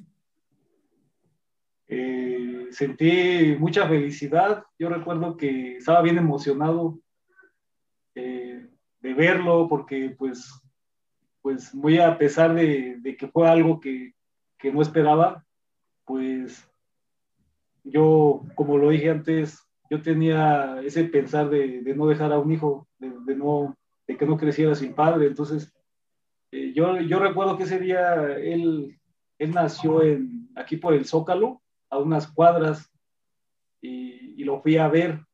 Pues estaba yo emocionado, ¿no? Dije, pues un hijo, un hijo mío. Y, sí, y, llego y le digo a la, a la, a la doctora, oiga, pues vengo, vengo a ver este, mi hijo, no, pues quién es su paciente, pues la señora tal, tal. Dice, sí, suba, dice, arriba está en la incubadora. Y yo recuerdo, este, pues mi primera impresión, ¿no? Yo estaba emocionado de verlo, pero llego y, y, estoy viendo a un bebé que no era mío, bueno, que no era, era mi hijo, y me dice la doctora, no, este no es, dice, es el otro que está acá. Pero sí, sí, realmente ver a un bebé pequeñito, este, indefenso, pues sí realmente despierta esa paternidad que llevamos dentro, algo que, que ahí lo traemos, ¿no? Simplemente, pues en el mundo no sabemos cómo darle esa dirección, no sabemos cómo hacerlo, pero ahora en el Señor sí, sí, sí estamos aprendiendo, sí debemos de saber cómo dirigir esa paternidad que viene de parte de Dios. Oye, Faustino, te voy a interrumpir porque, mira, tenemos a Cristi. Cristi, como enfermera del IMSS, además con la especialidad que tomó también, yo le hago una pregunta. Oye, Cristi, este, dice Faustino que cuando llegó a conocer a su hijo, vio a otro y dijo, este es mi hijo. Yo tengo una pregunta. Cristi, por la experiencia que viviste tú en las áreas de cuna del Seguro Social, ¿acaso una mamá puede confundir a su hijo? No, las mamás no. La mamá hasta con el, bueno, cuando, cuando lo escuchas y, nace y llora, hasta por el llanto lo reconoce, sin necesidad de verlo. ¿Por qué crees que es eso? Pues ese instinto materno, no sé, no sé, el Señor es tan sabio que puso ese instinto para que reconozcas quién es tu hijo. Pero fíjate, pero fíjate, Cristina, como mujer recibe un esperma. Con el óvulo femenino forman un ser. Ese ser se forma en el vientre y en el cuerpo de una mami. La mamá le provee el alimento. La mamá cuida de su niño. La mamá protegió a su niño. La mamá sufrió el dolor del parto cuando nació su niño la mamá alimentó al niño a través del cordón umbilical. Hay muchas razones por las cuales tú reconoces a tu hijo aunque te lo quieran dar güero cuando es moreno. nadie, nadie te puede confundir. Ahora te hago una pregunta. ¿Tú crees que cuando papi cumpla con la misma función de la mamá, el, el hijo lo puede confundir? No. No. Ya no hay confusión. Exacto. Exacto, pero de arañazo vas a, vas a identificar al papá. Eso es lo que nos pasa sin Cristo. No cumplimos. No cumplimos. No podemos cumplir. Y a ustedes el instinto materno ¿quién se los puede quitar? Nadie, Mm, mm. nadie, Cristi. Esto es lo que tenemos que empezar a dejar en los papás futuros y en las mamás futuras. Que los errores que nosotros cometimos y por eso la importancia de que Faustino nos compartiera su experiencia verdaderamente, que no cometan errores. Sabemos que llegarle a un joven es muy difícil porque es más, son más poderosas las redes sociales que el consejo de un papá. Son más poderosas las redes sociales que el consejo de una mami son más poderosas las redes sociales que los reclaman justamente para ser chicos rebeldes, para ser chicos que no tienen identidad, para ser chicos que en un momento dado van a amar a este mundo en medio de toda la perversión que existe. Es ahí donde está el Y punto. a mí no me va a pasar. Y el a mí no me va a pasar. Como dijo Faustino, a mí, no me, a mí no me va a pasar, le pasó a mis amigos, pero a mí no me va a pasar. Y eso es lo que me mueve siempre. A mí no me va a pasar. ¿A ti te podrían cambiar un hijo, Nancy? No, es lo que estábamos diciendo. Tuve seis y no los confundí. Sabía cuál era. Aunque, reconozco a todos. aunque, aunque No, Imagínate que te entregan una Jenny rubia, pues dices. No, no se puede. No, y aparte siempre cuando los acercan, cuando nace el bebé y te lo ponen aquí, aquí para que le des el beso, es algo que te, te marca y dices, este es mi bebé, y después cuando vas a las, a las cunitas, sabes quién es el bebé, no te equivocas. No, sí, los papás fácil, ¿eh? Yo me acuerdo cuando nació nuestro hijo mayor, mi suegro me dijo, yo, yo, yo todavía estaba choqueado, yo no, no, no, no me pregunto, yo no, yo no era como Faustino, yo no me sentía acá muy, muy, no, no, no, yo al revés. Yo me sentí perdido, me sentí extraviado. Mi única pregunta era, ¿cómo voy a mantener a este niño, caray? ¿Cómo? Si apenas puedo con una. Pero, ¿cómo la voy a mantener? Es que comía yo mucho. Sí, entonces mi, mi, mi suegro me va al cuarto de allí donde estaba internada Neus, donde después del parto me dice, ven, vamos a conocer a tu hijo. Me dijo, ay, yo sentí un paletazo de agua fría. Pues vamos, y nos paran atrás del vidrio. Y nos pregunta la enfermera, ¿de qué habitación son? Tal. Y la enfermera tiene que marcarnos la cuna.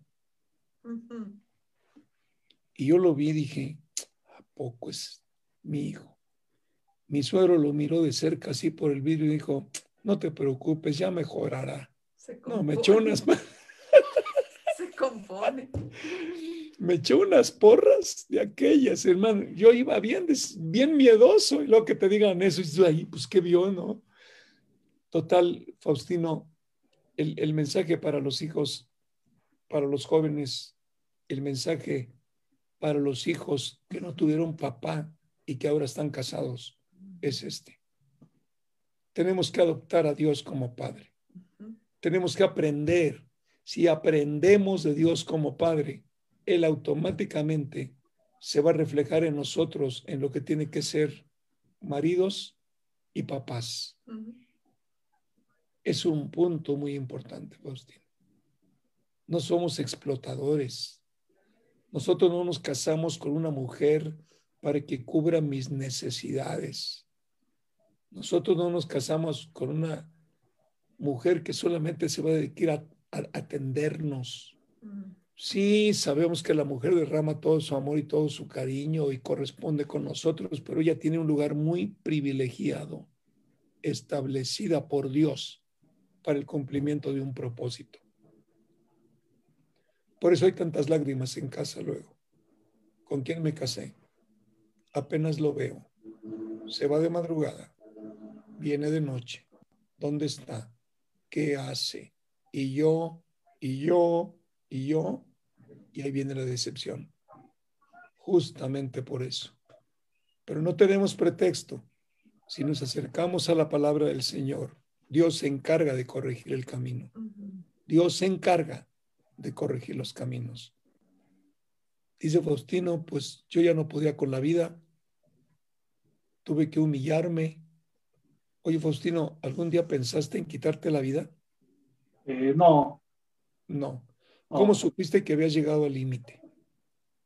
que cuando caí en depresión, eh, caí en depresión y, y era vivir así sin... Es como estar vacío por dentro y nada te llenaba, pero había una necesidad en mí que, que yo quería sentirme lleno, sentirme amado. Entonces realmente, pues llegué al límite en decir, híjoles, pues necesito cambiar, necesito dejar esta vida y, buscar una vida mejor. Te voy a hacer una pregunta que va direct- directa al corazón, ¿eh? al corazón de un hombre, hombre. Ya Dios te hizo hombre, hombre, así que bueno. Oye, Faustino, y cuando tú buscas la necesidad de encontrar una nueva pareja, aquí entre nos, ¿realmente buscabas reconstruir tu vida para deshacer lo equivocado? ¿O buscabas una mujer que se encargara de tus hijos? Eh, bueno, en ese tiempo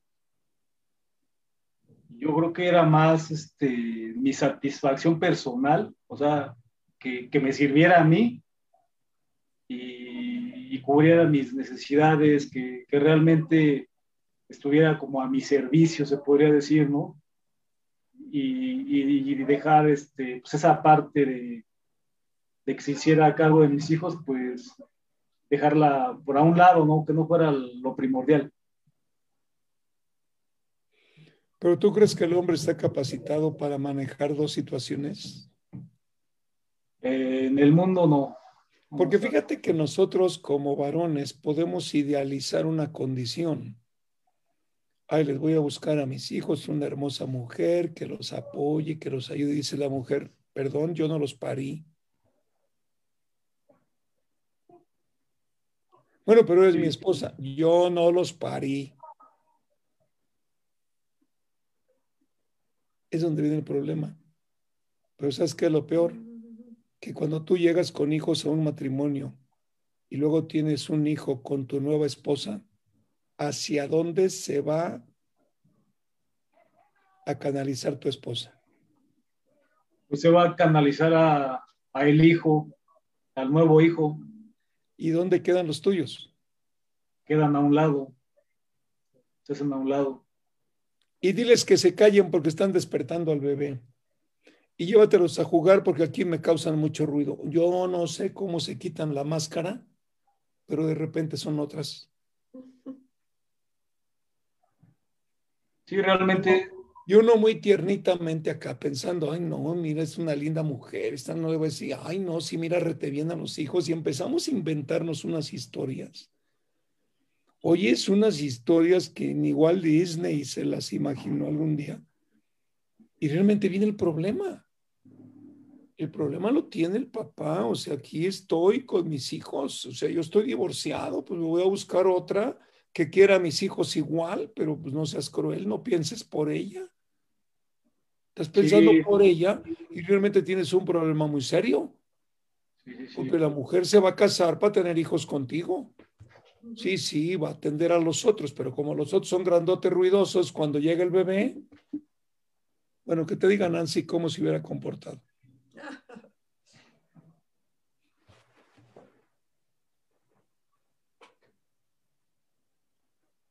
Tu micrófono, Nancy.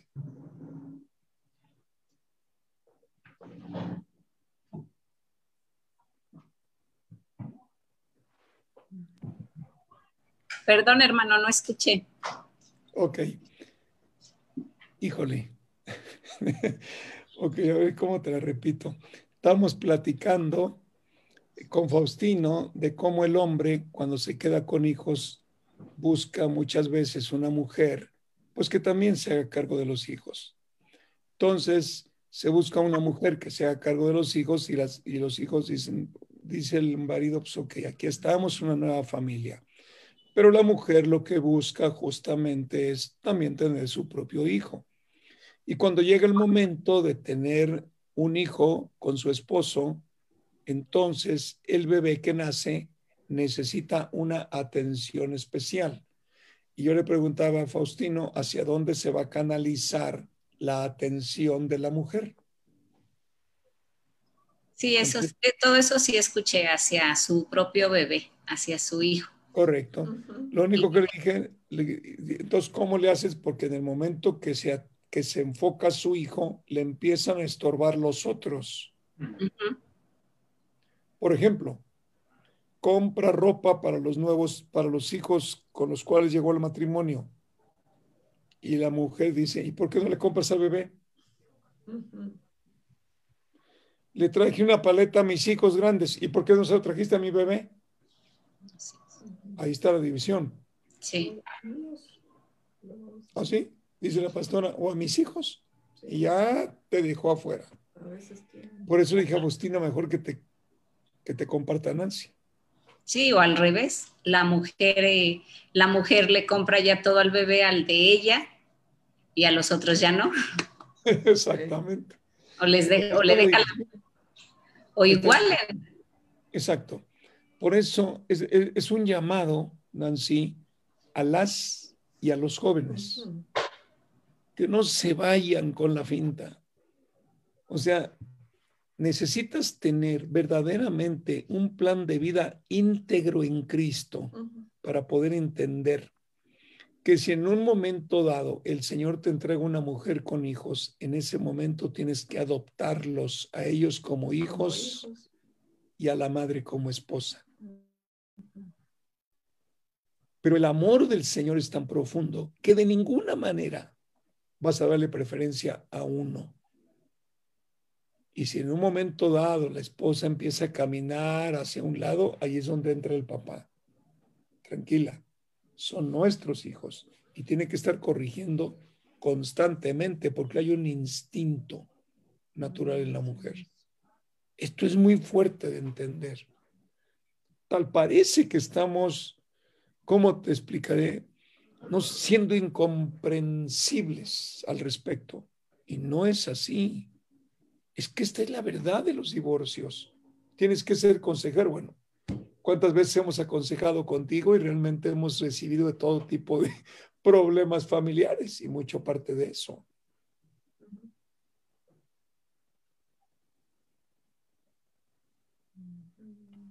No es fácil.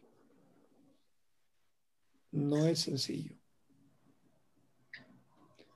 Faustino, no, yo, me he encontrado algo, fíjate. Cuando un hombre se divorcia,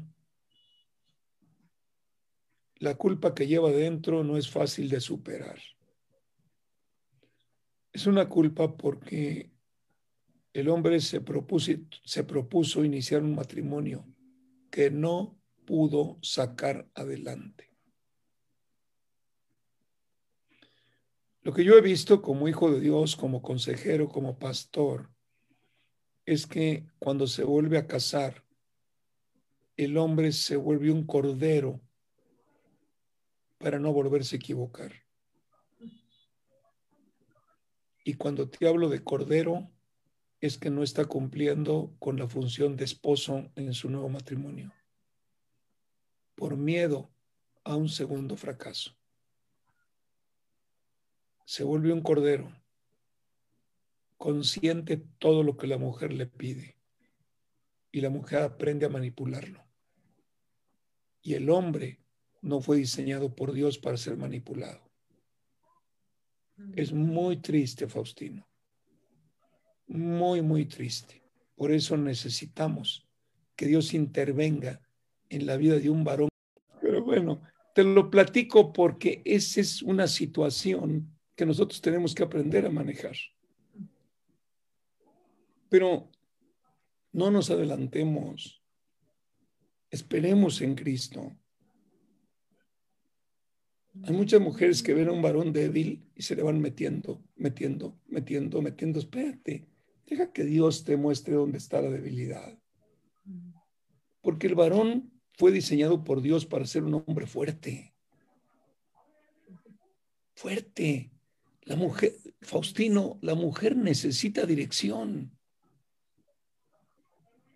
No necesita pasividad, necesita ser dirigida. Es decir, yo me caso contigo, ¿qué plan hay por delante? Y todo en amor.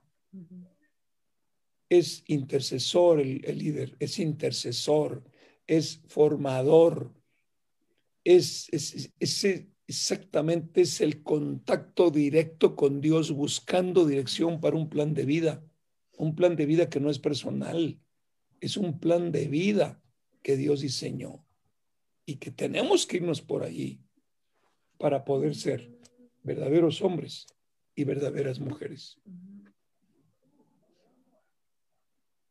Así que yo te felicito, Faustino. Te felicito porque escogiste el mejor camino. Pero yo veo la mano de Dios en tu vida. De ahí que has mostrado un hambre por aprender de la palabra que solamente los pastores podemos visualizar. Vas muy rápido. El Señor te está formando muy, muy, muy, muy rápido. Y realmente tu testimonio está ayudando mucho a jóvenes, está ayudando mucho casados y está pegando, a saber dónde, ¿no? Pero, pero realmente agradecemos por tu vida. Sergio, ¿alguna pregunta? Cristi.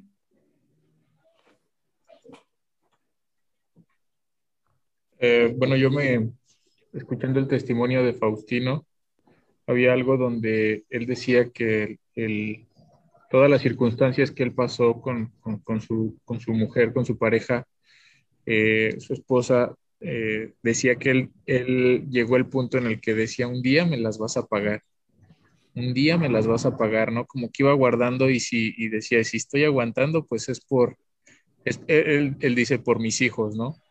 Pero yo decía, ¿e, ¿en qué momento eh, Faustino pudo sanar su corazón? Y no sé si ya perdonaste o todavía se las estás guardando ahí, Faustino. no, pues, pues realmente eh, ya, ya la he perdonado, le he pedido perdón también por, pues, por lo, lo, mal, lo malo que fui con ella. Eh, cuando llego al Señor y me hace ver realmente que, que, realmente los dos tuvimos la culpa y sobre todo más yo, pues llegó un momento en donde yo le pedí perdón eh, le dije, perdóname por, por todo lo que te hice, perdóname por, por ser, este, pues haber sido malo contigo. Y realmente esa parte nunca la cumplí, realmente nunca sentí satisfacción cuando, cuando a ella se le voltea pues la moneda, por así decirlo, y empieza a padecer lo que, lo que yo padecí. Y realmente en vez de sentir satisfacción, yo, yo creí que iba a sentir satisfacción y realmente no fue así realmente sentí pues compasión o, dije pues, pues híjoles, creo que qué mala onda, ¿no? Porque pues yo ya lo había pasado y realmente no pude burlarme, no, no pude ir y, decir qué bueno que te pasó, qué bueno que, que, estés sufriendo. No, simplemente no pude y, y, realmente esa parte ya, ya, ya la sanó el Señor desde hace mucho. Sí. Yo, yo mencionaba esto porque muchos de los, de los divorcios o cuando llega un divorcio muchas veces viene por una infidelidad, como tú no lo, no lo compartías. Y cuando esa parte no ha sanado en el corazón, pues ya sea del hombre o de la mujer, realmente toda su vida viven con rencor y amargura hacia la otra persona y yo creo que eso muchas veces los detiene, esa falta de perdón en cada uno de ellos, pero esto, esto yo lo veía importante. Sí, sí, Faust. Fíjate que, bueno, ya decía el pastor que tu testimonio nos, nos impacta mucho y además ayuda mucho a jóvenes eh, por la situación que tú viviste. Pero quería resaltar algo muy importante acá. Eh, yo no sé, yo creo que la mayoría conocemos a personas que hacen un intento por dejar el alcoholismo, un segundo intento, un tercer intento, y realmente les cuesta mucho, mucho, mucho dejar el alcohol. Entonces, aquí primero yo quiero preguntarte a ti, ¿cómo fue que tú pudiste dejar el alcohol sin tener que internarte, sin tener que estar acudiendo a estas sesiones? Este, pues eh, por ahí hay sesiones, ¿no? Que les ayudan mucho para el, para el alcoholismo. ¿Cómo fue que tú lo dejaste completamente? Porque a lo mejor hay quienes también quieren saber esa parte. ¿Cómo fue que tú decidiste dejar todo? Sí, sí, realmente, bueno, hay algo que no comenté, pero eh, mi padre fue alcohólico, eh, mis abuelos también fueron alcohólicos, entonces realmente de ahí yo creo que pues se hereda todo, pero realmente renuncié, cuando llegué a Cristo, renuncié al alcoholismo, me humillé ante el Señor y le dije, Señor, no quiero ser esclavo del alcoholismo y, y renuncié al alcoholismo y realmente fue un proceso de, meses, porque yo recuerdo aún todavía, yo, yo empezaba a reunirme en la casa de vida con Sara y yo todavía me, me tomaba mis cervezas eh, a escondidas, según yo, ¿no? Y para que nadie me viera. Pero realmente como que le fui perdiendo sabor, le fui perdiendo esa ansiedad que me hacía tomar, fue desapareciendo de, de mi cuerpo. Entonces viene la paz del Señor, y eso lo llena todo y a raíz de eso, pues yo ya no tenía necesidad de estar bebiendo para sentirme feliz. Entonces realmente solo el Señor vino a, darme esa fortaleza, a, quitarme, no, pues no a quitarme, sino a fortalecerme y tener dominio propio de, del alcohol, porque realmente es una parte en donde debemos de tener dominio propio que ya no me siga gobernando en mi vida pero, pero sí, solo renunciando al alcoholismo. O sea que en Jesucristo sí se puede. Sí, sí, sí, sí. Solo el Señor es el que te da esa fortaleza para tener dominio y, no caer más en, el alcoholismo. ¿Sabes, qué, Cristi? ¿Sabes qué, Cristi? Yo estoy viendo, fíjate que fue una determinación no de un solo día. No sino cada día. Cada día. ¿Sabes qué, Faustino? Hasta que le demostraste al diablo que tú determinabas. Le demostraste tu autoridad en Cristo sobre el vicio. Sí. Qué interesante, ¿eh? Porque el problema de muchos es que toman la determinación hoy domingo, se sienten muy valientes el lunes, y para el otro viernes el diablo les manda un ejército de bebedores que no se puede aguantar. Entonces tiene que ser todos los días, todos los días, todos los días, cualquier cosa a la cual tú renuncias, tiene que ser todos los días. Sí, sí, realmente es, fue un proceso, no, no fue de la noche a la mañana en donde ya no me llamó la atención, no, seguí bebiendo, pero eh, cada vez menos, menos, menos, hasta que realmente ya no sentí deseos de, beber.